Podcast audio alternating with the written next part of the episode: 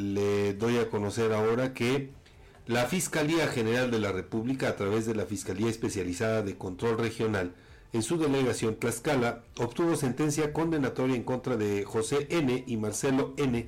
por los delitos de robo de autotransporte federal de carga, robo de mercancía agravado, secuestro express y portación de equipos que bloqueen, cancelen o anulen señales de comunicación.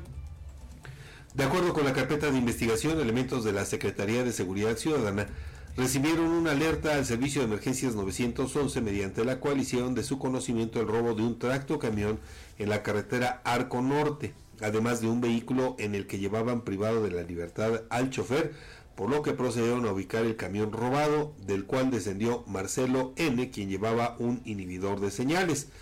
Posteriormente, mediante un operativo de búsqueda, los policías ubicaron el vehículo mencionado en el que José N. llevaba privada de la libertad al chofer.